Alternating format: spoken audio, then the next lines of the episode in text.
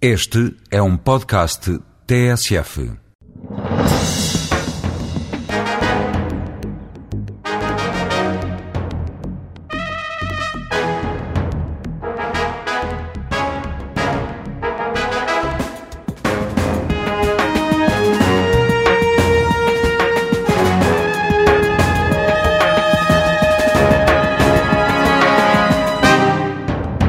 Médica, pediatra, não é militante de nenhum partido e foi apoiante de Manuel Alegre nas presidenciais. Criticou a forma como se estavam a encerrar as urgências e acabou a ser convidada por José Sócrates para gerir a reforma da saúde.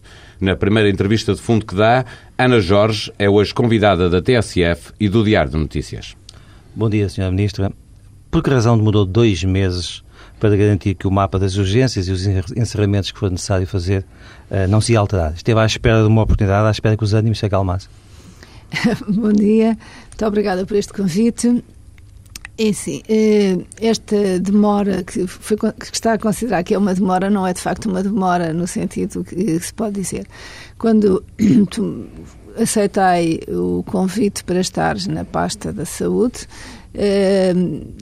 sentia-se que o problema da reforma era uma reforma um bocadinho que estava a ser complicada de ser entendida e principalmente nos últimos tempos muito ruído ou muita contestação à volta do processo que tinha a ver com a reforma do Serviço Nacional de Saúde, mas muito enfatizada no encerramento de alguns uh, serviços que prestavam atendimento a pessoas durante 24 horas. Uh, era importante sentir que precisávamos de ter espaço quer e tempo, quer para conseguir, eh, no fundo, dois principais objetivos. Por um lado, tranquilizar a população em geral, eh, de uma forma que pudessem haver espaço para o diálogo e também para os profissionais de saúde havia... No fundo, esperar, como, como, como, estava na minha pergunta, que as, que as coisas acalmassem, não? Era preciso que as, que as situações se acalmassem. Acalmassem-se para poder haver espaço de diálogo, de concertação e de conseguirmos entender quais são as necessidades, tentar explicar e falar com todos os interessados do que é que era o objetivo desta reforma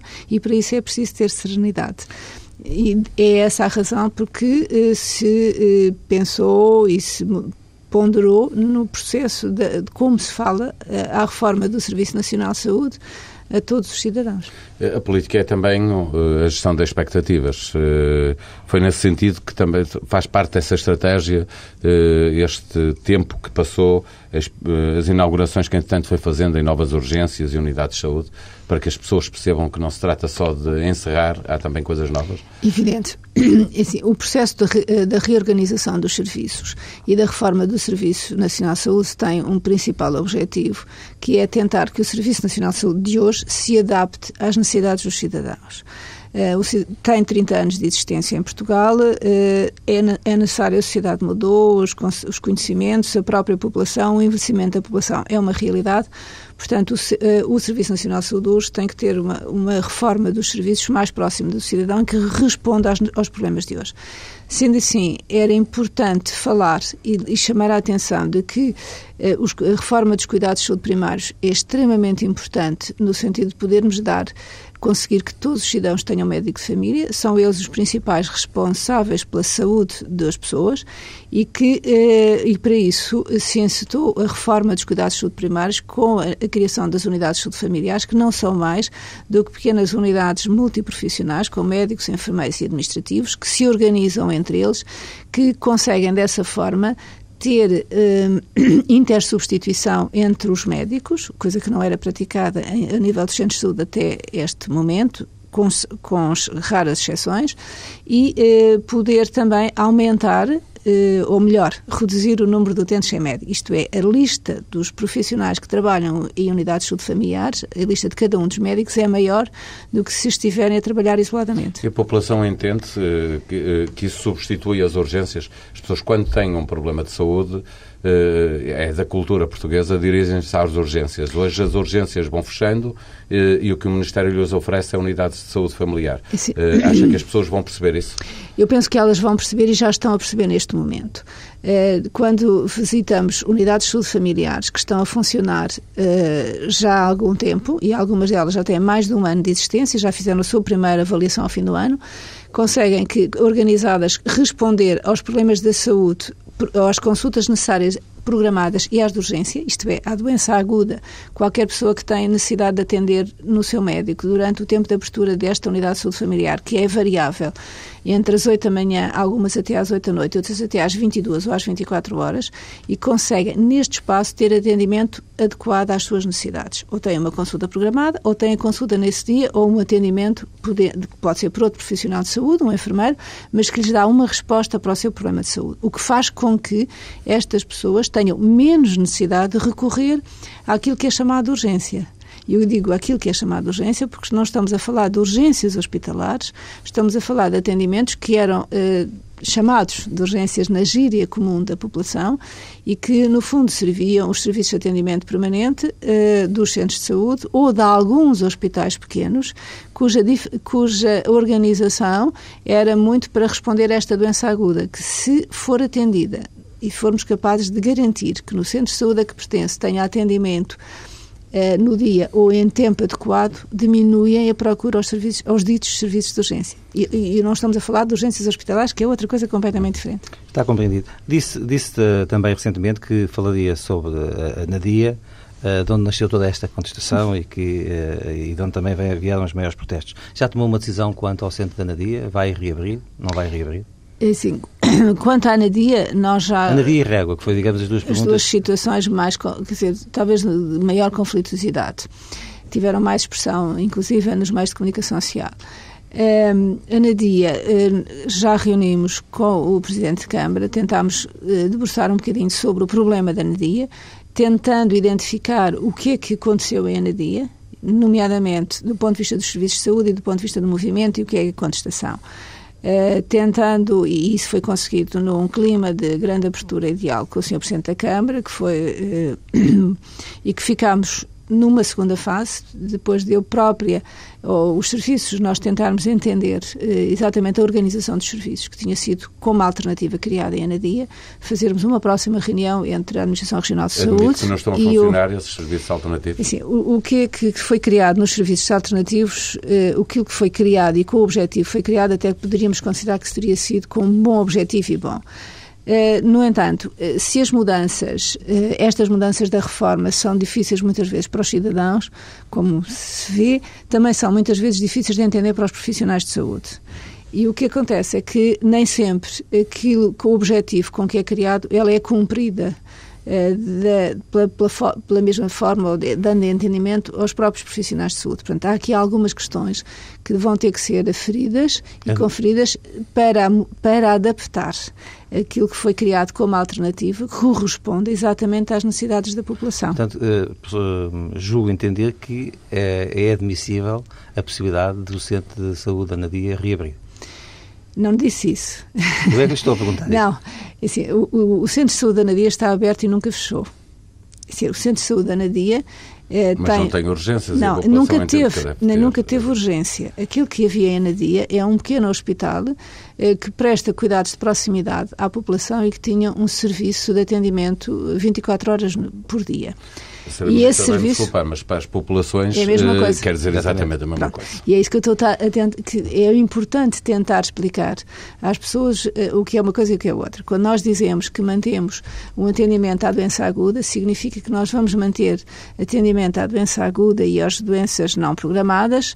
Uh, em Anadia durante o dia e provavelmente extensível às 24 horas, até às 24 horas de cada dia. Aquilo que vamos tentar, e isso ainda não está decidido, e portanto, e daí eu não poder, nem devo fazê-lo aqui, neste, neste através da, da, comunicação social, sem falar com o Sr. Presidente da Câmara e com o Presidente da ARS. Mas ele, por exemplo, o Presidente da Câmara saiu muito animado dessa reunião. Exatamente, porque eu fico, e, e, confirmo, por isso mesmo eu não quero uh, dizer aqui o que é que estará, até porque não há uma decisão tomada neste momento, a decisão vai ser tomada entre o Presidente da ARS, o Sr. Presidente da Câmara e comigo, tentando eh, no, no, no gabinete, no Ministério, podermos encontrar a solução mais adequada para a Nadia. Aquilo que eu eh, estou tentando explicar, e era isso que eu procurava e, e tentei dizer-lhe, é o que existia em Anadia era um atendimento, não era uma urgência hospitalar, embora funcionasse no, no, num espaço que é o Hospital da Nadia, que tem serviço de internamento e que tem, que tem um serviço de cirurgia e de medicina, mas uh, a urgência era uma urgência feita por colegas que têm capacidade, médicos, de fazer cuidados eh, a nível de, de, uma urgência de cuidados primários e, portanto, do atendimento à doença aguda, e é essa que nós vamos ter que conseguir manter porque eh, parte eh, da diferenciação de uma urgência hospitalar, ela já nunca, ela nunca existiu eh, do ponto de vista da diferenciação dos cuidados, não existia na dia. Portanto, há aqui uma confusão eh, que foi colocada e, obviamente, que tem a ver com a percepção que, os, que as pessoas têm, que é eh, considerarem urgente sempre que há um serviço para os atenderem Mas, dessa aguda. Podemos entender que aquilo que a Nadia tinha antes do, do encerramento decidido vai voltar a ter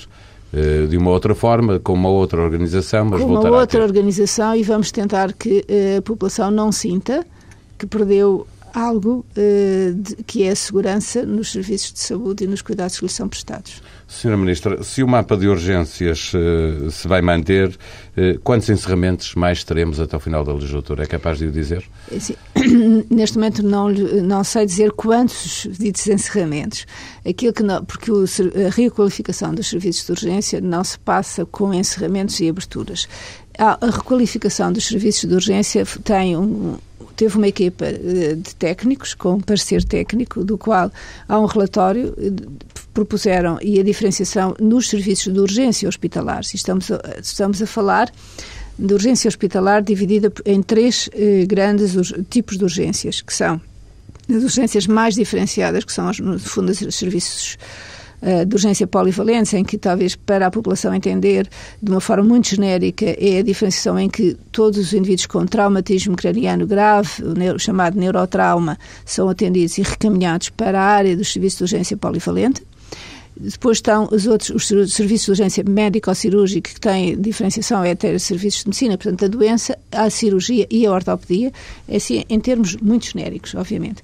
E a urgência básica, que permite atender eh, eh, situações de urgência de, que não necessitam de cuidados deste tipo nem têm neurotrauma, nem têm ortopedia, têm cirurgia e têm medicina, mas têm fundamentalmente capacidade de fazer meios complementares de diagnóstico, radiologia, radiografias simples e análises uh, também simples. E têm que ter uma rede de comunicação entre este serviço de urgência básica, a urgência médico-cirúrgica e a polivalente. Isto é uma rede hospitalar uh, de urgência. Uh, tudo o que não seja isto eh, são a reforma a nível dos cuidados de saúde primários, que se é feita com sede em centros de saúde, gerida, e, e por aí também estamos neste momento a desenvolver, e como sabem, temos cerca de 90, 180 dias para implementar Uh, os agrupamentos dos centros de saúde, que têm a ver com a reorganização dos cuidados de saúde primários, que não são só com os UCSFs, mas também com os cuidados com, com, os, com, a unidade de cuidados continuados, de saúde pública, no fundo, cuidados o plano mantém-se. O plano mantém-se, sendo que, eh, a falar do resto da organização, do ponto de vista da, das urgências, aquilo que está delimitado é um plano que será, no fundo, o que nós temos que atingir. Vamos ver como é que conseguimos implementá-lo no terreno e é essa eh, talvez a maior diferença. E sim, o, o que é preciso para poder como dizem, encerrar ou abrir, é preciso que se garanta que a população tem recursos existentes no terreno para poder eh, de, deixar de ser necessário tantas portas abertas tantas horas por dia. A senhora foi eleita na, para a Assembleia Municipal da Lourinhã, onde o serviço de, de, do, do SAP foi encerrado. Os autarcas de vários partidos pediram a sua reabertura. Se tivesse estado nessa Assembleia, como é que teria votado? Eu estive nessa Assembleia. Esteve, olha, isso não... Assim, é... Eu sou Presidente da Assembleia Municipal da Lourinhã uh, neste último mandato e defendi publicamente, quer em Assembleia Municipal, quando o posso fazer, saindo de, deixando de ser Presidente, passando para a bancada, ou mesmo publicamente, nomeadamente no dia, no dia do Conselho, uh, em junho do ano passado, uh, Defendeu? defendi o encerramento do, do atendimento noturno uhum. Do, do Centro de Saúde da Lourinhã. Uh, penso que, e, e defendi-o, porque o atendimento, se nós conseguirmos transformar as horas que eram consumidas durante a noite sem rentabilidade nenhuma em consultas para a população, conseguimos responder às necessidades, porque essas horas de médico são transformadas em horas de consulta diurna, podendo responder muito melhor eh, às necessidades da população, tendo mais médicos. E essa sua posição foi maioritária? Na, na, na... O que foi votado por unanimidade. Em setembro de 2007, na Assembleia Municipal, unanimidade, uma proposta que, o, que, a, que a bancada do Partido Socialista levantou foi criar é, manter o, o, o, o serviço do, do, Centro de Saúde aberto todos os dias até às 22 horas e abrir ao sábado e ao domingo por um período de 6 horas em cada um dos dias, sendo que isso era mantido com, uh, criando chamadas uh, condições de, de, reforço, quer no, no atendimento das consultas do dia, tentando que, que houvesse maior atendimento às pessoas nas consultas e criando as consultas não programadas, eh, desenvolvendo o apoio domiciliário sete dias na semana para a população mais idosa e criando junto dos bombeiros que eles pudessem ter um posto de comunicação via rádio com com o CODU e reforçando com a existência de uma ambulância. Uh, e, portanto, é isto que foi votado por unanimidade no Conselho. Depois de chegar ao Ministério já voltou à Assembleia Municipal da Lourinhã? Uh, é... Aqui o assunto continua a ser uh, atual para, para quem lá está, não é? sim, infelizmente houve algum mal entendimento no própria organização do Centro-Sul da Lourinhã, que eu espero que a partir de ontem tenha sido corrigido houve mudanças já na própria organização do, do, do, Centro de Saúde e foi criado, portanto, uma nova direção já com outros centros de saúde que já estava previsto e que isso possa levar à mudança de alguns aspectos de atendimento à doença aguda dentro do Centro de Saúde do Lourinhã e, portanto, penso que esse conflito poderá desaparecer. Não houve, houve uma Assembleia Municipal, mas por razões da agenda eu não pude estar presente, só houve uma. Antes de, de ser ministra, tinha criticado eh, de alguma forma a, política de saúde do governo, não pelo menos os timings e a forma de explicação de tudo aquilo que estava a passar-se. Afinal, em resumo, o que é que na altura motivava a sua discordância? A minha discordância motou-se fundamentalmente do, do modo como toda a política da reforma estava a ser comunicada, quer às pessoas, quer aos próprios profissionais de saúde. É, Uma boa política mal, mal comunicada? Eu estou de acordo com a com a necessidade da reforma e da reorganização do Serviço Nacional de Saúde. Fingiu que não ouviu a minha pergunta. uma boa, insisto, uma boa política mal comunicada. Eu poderia dizer que é uma boa política mal comunicada. Obviamente que pode haver que, do ponto de vista geral, eh, é necessário reformar o Serviço Nacional de Saúde, é, é necessário reformular a organização dos centros de saúde, dando-lhe muito mais importância e criando condições para o atendimento em cuidados de saúde primários, que é de longe. Um, ehm, que é de longe uh, a base do nosso sistema de saúde.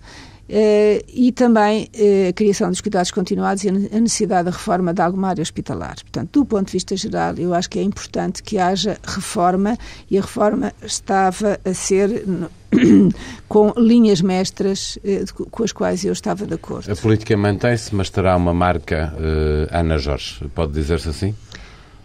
Penso que sim. Penso que, entretanto, fui eh, que eu venho, tenho vindo, uh, para e passo, incluir, incutir a minha marca.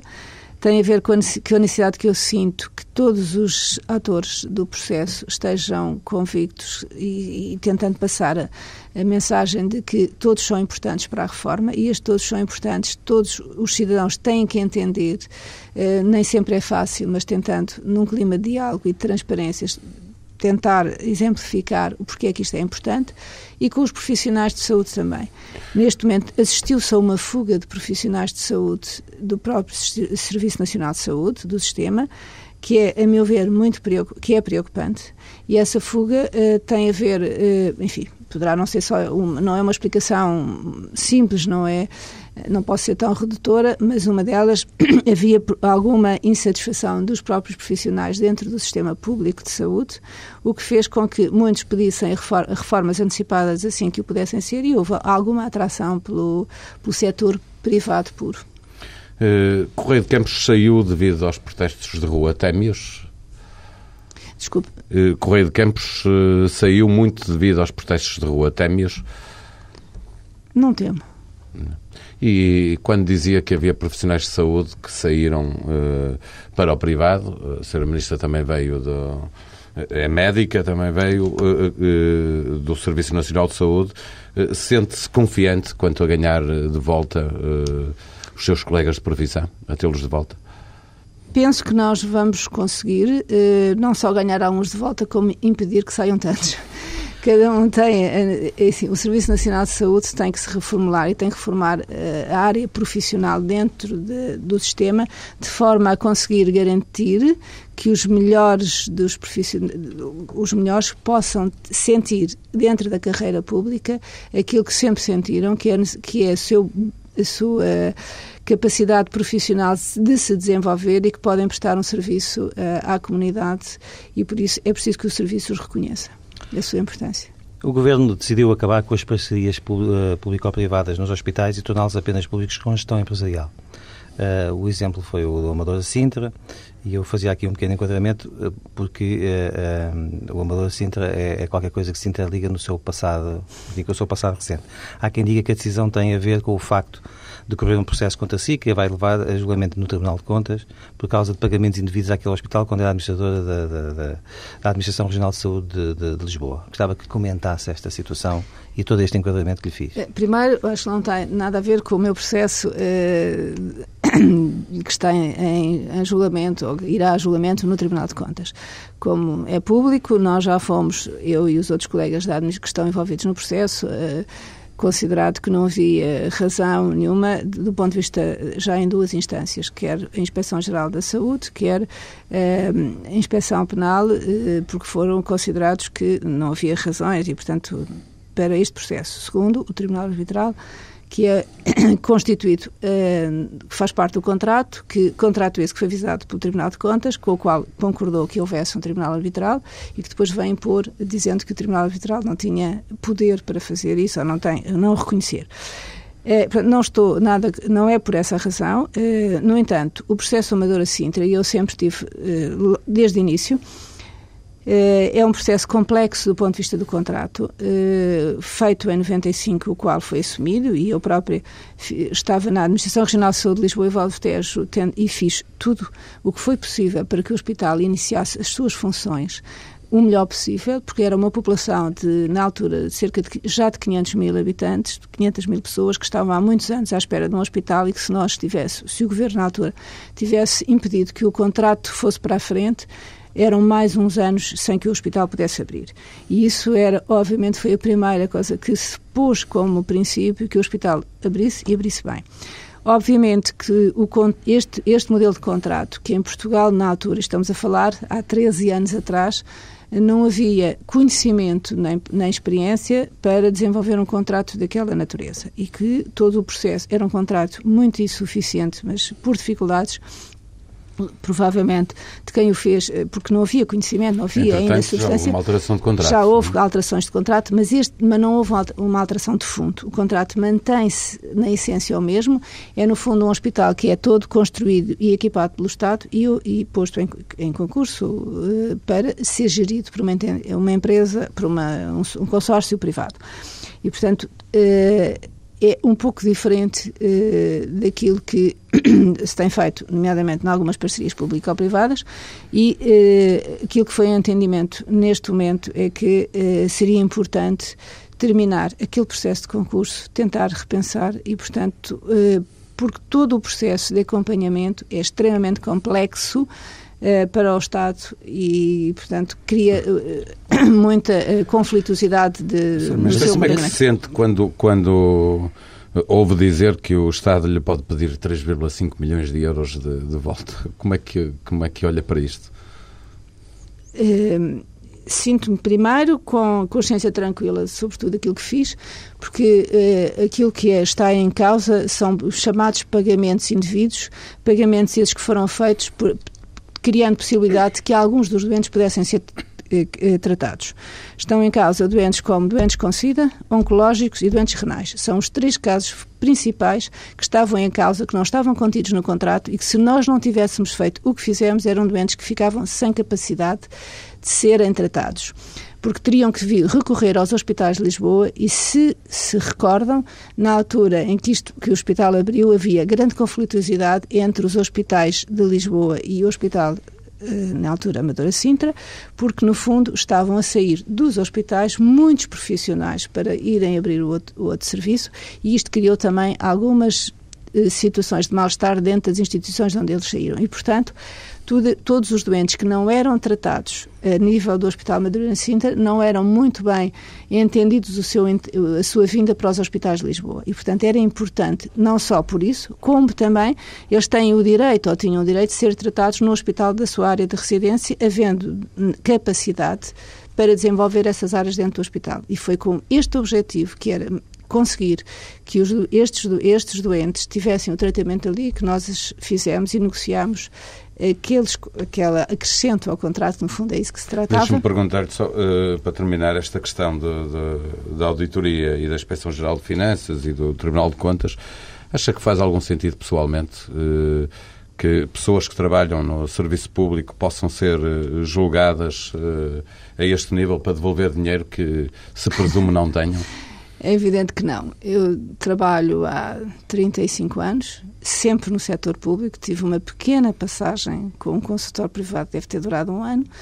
Uh, nunca trabalhei a não ser no setor público, sempre me defendi uh, e sempre usei por opção, opção de vida. É evidente que se me puder dizer, provavelmente se eu tivesse feito uma opção pelo privado ou misto, como há muitos colegas, teria tido o, outros benefícios financeiros que não tenho mas foi por, por, convicção. Não estou arrependida, faria hoje exatamente o mesmo, portanto, não entendo eh, que seja pedido isso, porque eh, todo o meu percurso poderá ser visto eh, porque é que, qual foi a minha opção.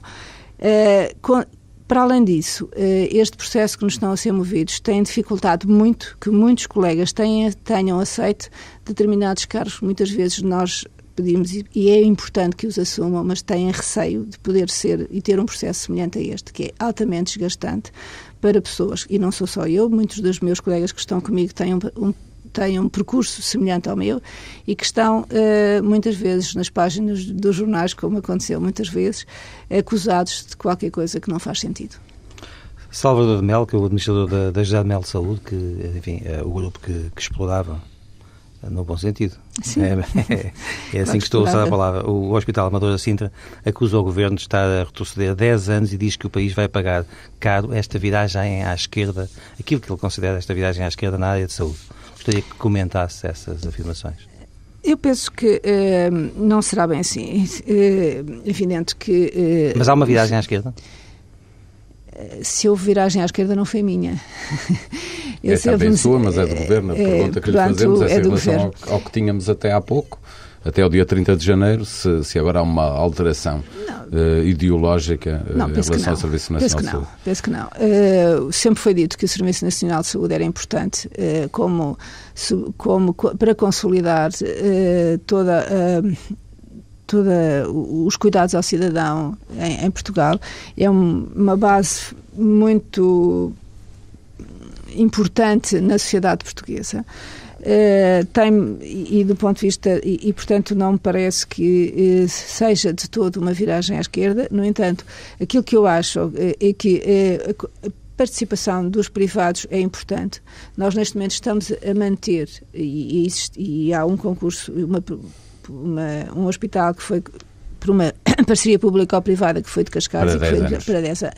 Não. Uh, uh, Salvador de Mel também diz que, que é o mesmo estar a casar e a, a marcar o divórcio para 10 anos, para 10 anos depois. Uh, sim, daqui, o que está neste momento em causa são a construção e a, e a parte da gestão clínica que foi concessionada. Mas o hospital não tem só construção e gestão clínica, tem muitas outras áreas eh, que estão eh, envolvidas nestas parcerias público-privadas. E o que está em causa, ou pelo menos aquilo que poderá estar depois, será eh, o, o que foi neste momento para os hospitais que estão, que é o do Algarve e de Todos os Santos, em que não tem incluída a gestão clínica.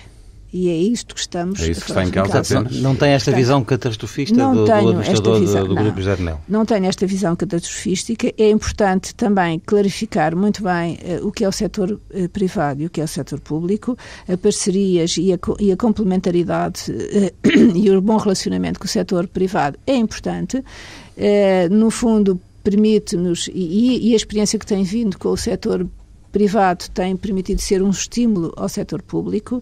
Uh, muitas das áreas que, uh, que, da própria gestão, e no fundo os hospitais EPS são um pouco isso, que é transpor para o setor público algumas uh, formas de organização das, no privado, no privado que pode caso. ser posto ao serviço do setor público e, e, e, tal forma que os hospitais empresa, portanto, os hospitais EPE, do ponto de vista da gestão financeira, conseguiram bons resultados inclu, inclu, uh, incluindo no seu processo de organização muitas das, das, das organizações privadas. Mas, mas uh, desculpe interrompê-lo, mas conhece muito bem a gestão do, do Hospital Amadora Sintra. O que é que há de tão mal nesta parceria que, que, que leva a pensar que a gestão pública pode ser melhor?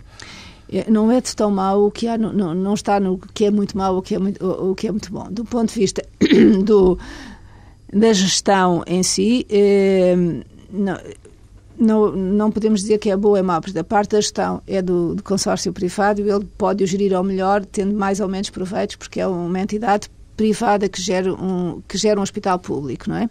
Do ponto de vista dos resultados, que é aquilo que são, o, como se tratam os doentes, eu diria que o Hospital Amadora Cinta é semelhante aos outros hospitais públicos, com bons níveis de cuidados. Como todos, tem setores, ou tem serviços muito bons e tem serviços menos bons, eh, alguns... Eh, Maus?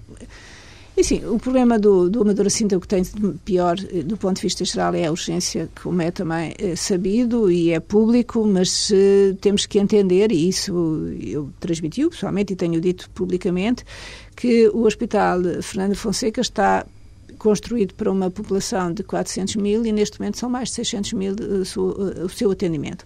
E, portanto, isto cria condicionismos que o a porta aberta, que é a urgência, leva, obviamente, com dificuldades de de grande melhoria. E, portanto, este é um dos aspectos que pode acontecer.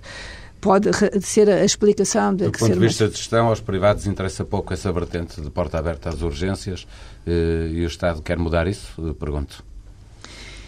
É, eu acho que o, o, Estado quer a porta aberta da, da, da urgência. É assim, eu acho que nós temos que eh, ser capazes de que a urgência, não, a urgência hospitalar não seja procurada a não ser por situações de urgência que seja necessária de urgência hospitalar e, portanto, quase sempre ou para a emergência ou para doentes referenciados. Eh, para isso, tínhamos que eh, melhorar muito, e é isso que temos estado a fazer, os cuidados de saúde primários, porque é de facto com uma boa resposta a nível dos, dos cuidados de saúde primários, eh, não só a boa resposta a nível dos cuidados de saúde primários, como a alternativa de apoio a, a, aos, aos, às áreas mais idosas, e isto reverte-se por um outro aspecto, que é a nossa população tem vindo a envelhecer. Cuidados aos idosos é, é é muito uh, necessário e preocupante neste momento. Se nós, porque se formos aos hospitais e às urgências, vamos ver que a grande maioria das pessoas que neste momento se encontram nos hospitais ou na urgência ou no SO têm uma média de idade muito elevada, o que significa que se nós melhorarmos a saúde dos idosos com melhores condições sociais para eles viverem, quer no apoio domiciliário em casa, social e de saúde, para os manter em casa o mais tempo possível, quer criando eh, situações como são os lares, que são, no fundo, as residências quando não têm família, que pudessem melhorar do ponto de vista da organização dos cuidados ao idoso com apoio, eh, como voltando, com apoio domiciliário e com consulta, quer as, as, próprias unidades de cuidados continuados, que são de três tripologias e que permitiam a, a circulação, quando necessário, dos doentes de um lado para o outro, iríamos prevenir muitas das situações que hoje são a causa dos idosos estarem na nossa urgência. Isto é, um, um idoso bem cuidado do ponto de vista não só da higiene, da sua motilidade e não os sentando em e cadeiras. que vai ser capaz de fazer isso em quanto tempo?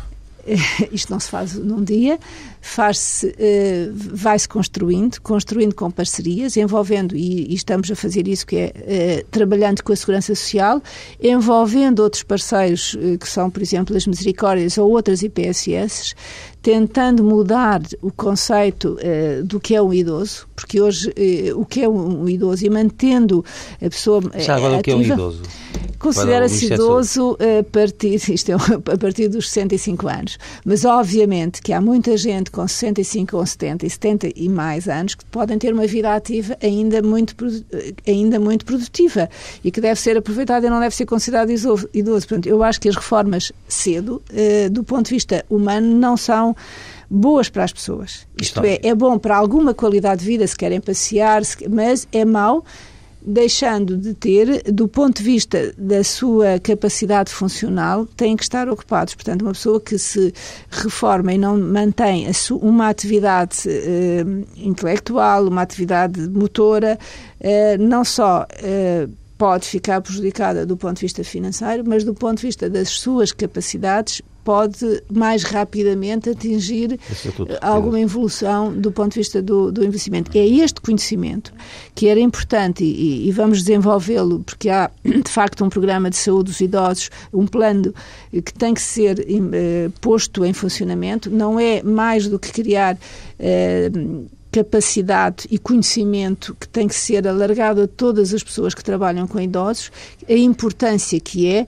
mantê-los o mais tempo possível ativos e, portanto, e criando nos, no, nas pessoas mais idosas esta necessidade de se manterem ativas e produtivas na sociedade, embora possam reduzir, obviamente, o seu horário de trabalho, mas uh, criando esta perspectiva que é, que, do que é bom as suas capacidades e as suas funções manterem-se ativas. Falou há pouco na dificuldade que havia em fazer o acompanhamento de um contrato com uma, uma parceria pública ou privada.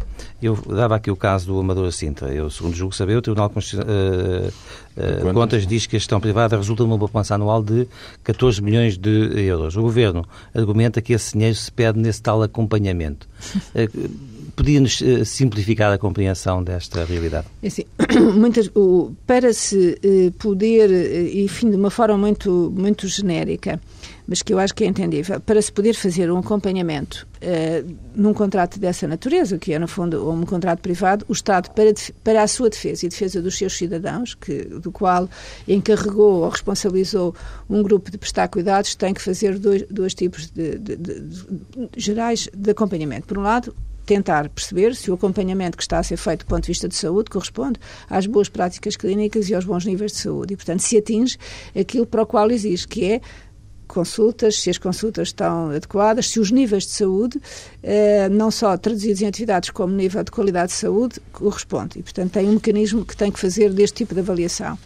E, por outro lado, tem que eh, perceber se a própria gestão uh, corresponde, está a ser gerida nesse sentido e se todo o processo é feito, uh, cumpre uh, as normas que estão no contrato. O que significa que tem que ter capacidade de instalar ou de, de, ter equipas que façam acompanhamento do ponto de vista da gestão e do controle de toda a atividade interna do hospital e muita também gente, externo. Muita gente e caro.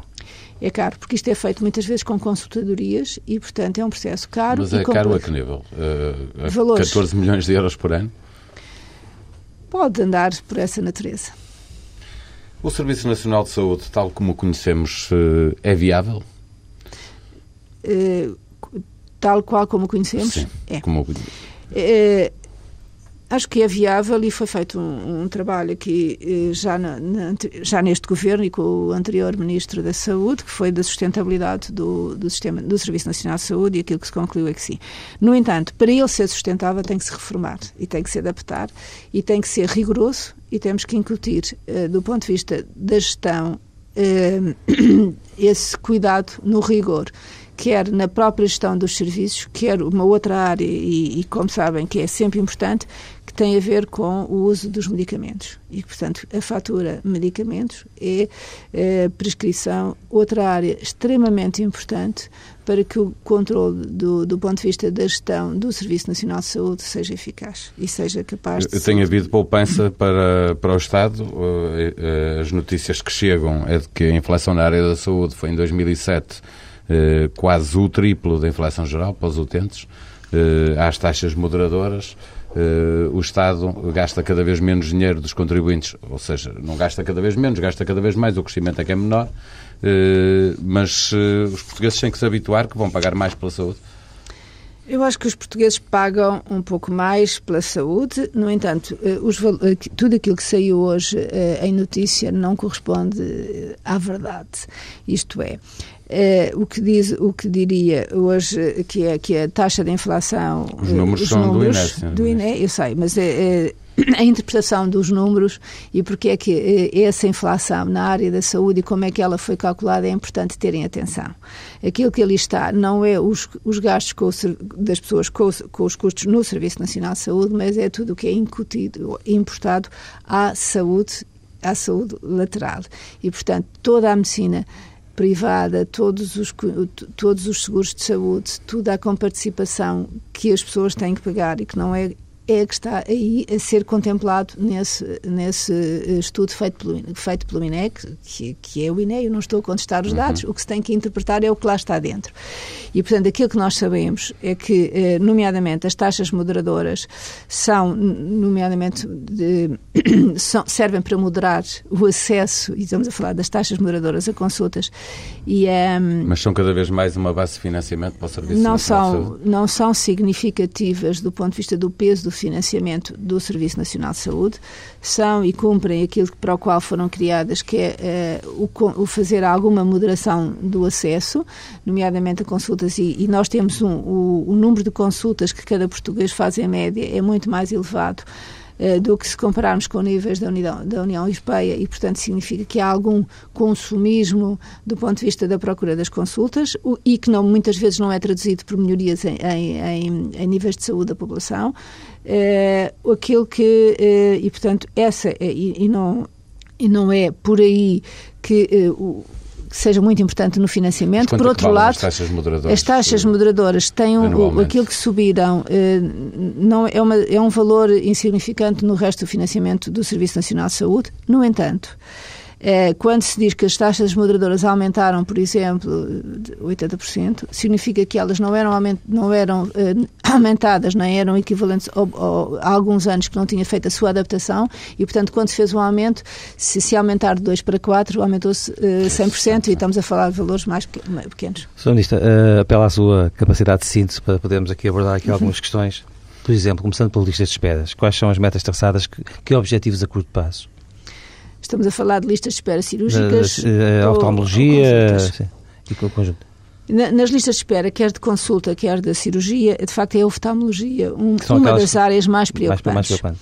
No entanto, e por isso mesmo estão, e recebi a semana passada um relatório que foi pedido de um grupo de trabalho uh, que foi tratar, uh, estudar como é que nós poderíamos resolver ou melhorar a lista, de, a espera para consultas de oftalmologia e, obviamente, também de alguma cirurgia de para alguns problemas cirúrgicos que têm a ver com as cataratas não, e não só. E isso, está contente com os números que tem ou pensa que é possível melhorá-los? Eu não estou contente com as listas de espera. Acho que são muitas e acho que podemos melhorar. E neste momento já foi feito desafio a um ou outro serviço e, estamos para, e, e, a resposta foi positiva de criar alternativas internamente dentro do Serviço Nacional de Saúde, que há capacidade instalada, para podermos responder, quer em, com mais consultas, quer também com mais cirurgias. E está neste momento a ser estudada a nível do gabinete as propostas que nos foram entregues uhum. por esse relatório. A recusa de cheque de cirurgia para o privado significa que a solução não é viável? Ou ou, não? Uh, Tem havido algumas, algumas recusas? Algumas recusas de... de... alguns doentes que Sim. recusaram uh, fazer uh, as cirurgias em locais que não eram aqueles diferentes de onde moram. É, é assim, isso é entendível porque, no fundo, para um ato cirúrgico, a relação médico-doente é muito importante. E, e, e, estamos a falar em algumas cirurgias que não têm um caráter muito urgente. Dissemos isso, mas isso significa que essa solução é uma solução para ser posta de lado? Ou... Não, é uma solução não? para ser revista e ser entendida uh, para ser estudada de outra forma, mas não para pôr em causa, porque tem resolvido o problema a muitas pessoas. E, portanto, consideramos que ela é boa, o ajuda. princípio da ajuda e, portanto, as, as, situações em que não ajuda já foram tomadas medidas, nomeadamente tentar uh, um contacto personalizado com as pessoas que mais dificuldade têm em aplicar esse cheque uh, cirurgia. Uhum. Uma vista de olhos também rápida pelo INEM. A primeira medida foi aceitar a demissão do Presidente. Porquê? Uh, o grande, uma das razões de grande conflituosidade era, de facto, uh, o INEM. O, o anterior uh, presidente do INEM tinha feito um trabalho excelente, como era, passou a ser um serviço com muito mais eh, espaço e tempo e capacidade de resposta e de criação de novas alternativas. No entanto, eh, eh, toda a gestão e toda a envolvência que foi feita à volta do INEM era complicada geri-la no sentido de acalmar e de podermos trabalhar tranquilamente, sendo que o presidente do INEM foi uma pôs... situação parecida com o Ministério. Poderíamos dizer que sim. Ele pôs o lugar à disposição, conversei com o doutor e achámos de comum acordo que o melhor para já está bom... a funcionar melhor, não é? Está mais tranquilo e estamos a encontrar as soluções adequadas para que, quer com o INEM, o INEM e os outros parceiros que são importantes no, na emergência pré-hospitalar, possam trabalhar com mais tranquilidade e em conjunto, melhorando o, o, o, a resposta às pessoas e que com mais meios, ambulâncias, tripulantes, enfim. É, sim, o, são muito necessários mais meios, querem tripulantes, querem ambulâncias. Estão a decorrer e a curto prazo chegarão mais pessoas e mais ambulâncias. Para dar mais dinheiro? É evidente que não, não se compram ambulâncias sem dinheiro, nem se contratam pessoas sem mas dinheiro. Mas está, está previsto no orçamento? Está previsto no orçamento, já estava previsto. Sr. Ministro, a relação do Ministério da Saúde com as farmácias também nunca foi muito pacífica. Uh, agora as relações estão, estão boas. Como é que olha uh, para as farmácias? Quando é que se prevê que haja farmácias nos hospitais, vendas unidoses? Como é que está esse processo? É, é uma área muito importante, como referi há pouco.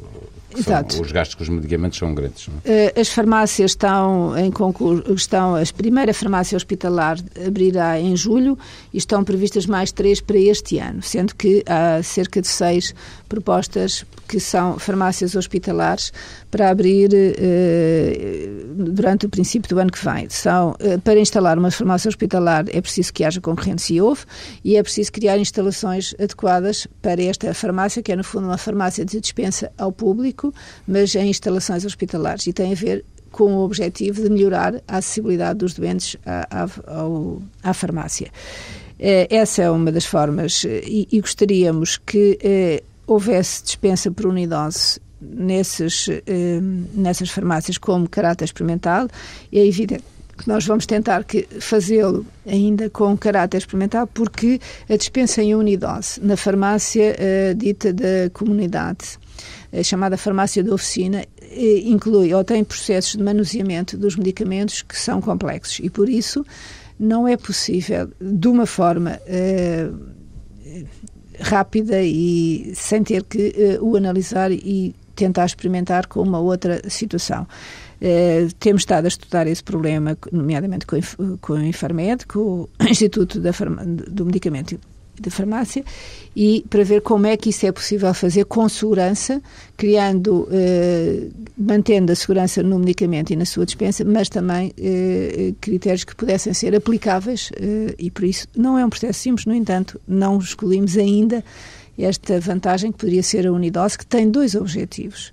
Por um lado, era que o doente só tem que comprar aquilo que exatamente precisa, portanto, há uma redução uh, dos custos que ele possa ter, e por outro lado, não ter em casa muitas vezes medicamentos que possam depois ser usados noutras alturas que, por automedicação desajustadamente, nomeadamente os antibióticos, ou porque não levam em número suficiente, ou porque tomam demais, ou porque ficam restos e tomam em alturas que não devem, com o risco de eh, criar as resistências aos antibióticos, que é um, processo, um problema de saúde pública muito grave em Portugal.